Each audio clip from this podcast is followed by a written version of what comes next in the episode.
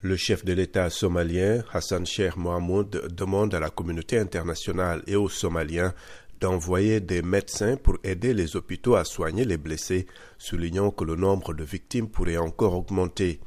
Nous ne pouvons pas transporter par avion tout ce nombre de blessés.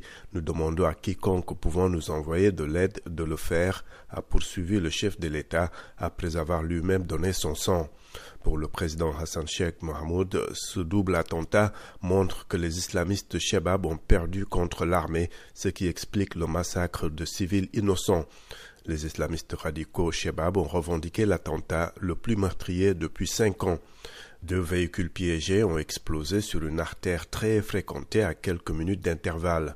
Les explosions qui ont soufflé les fenêtres et des bâtiments voisins ont submergé les hôpitaux et cliniques dans ce pays au système sanitaire ravagé par des décennies de conflits.